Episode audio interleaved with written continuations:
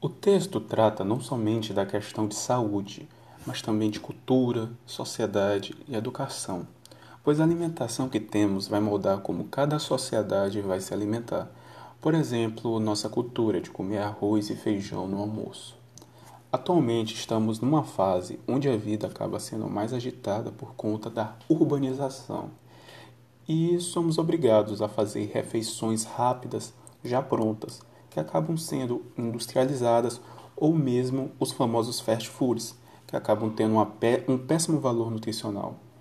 Essa cultura dos lanches rápidos acaba gerando uma problemática ao acesso ao alimento, visto que feiras, mercadinhos pequenos acabam perdendo sua vez para supermercados e grandes redes de fast foods, locais onde os alimentos estão pré-prontos e com a condição nutricional não tão adequada assim.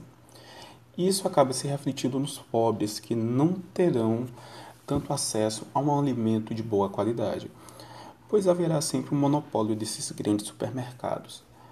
Toda essa facilidade que a indústria trouxe também veio com mais um agravante para a desigualdade, pois a cultura local e os alimentos acabam sendo ofuscados.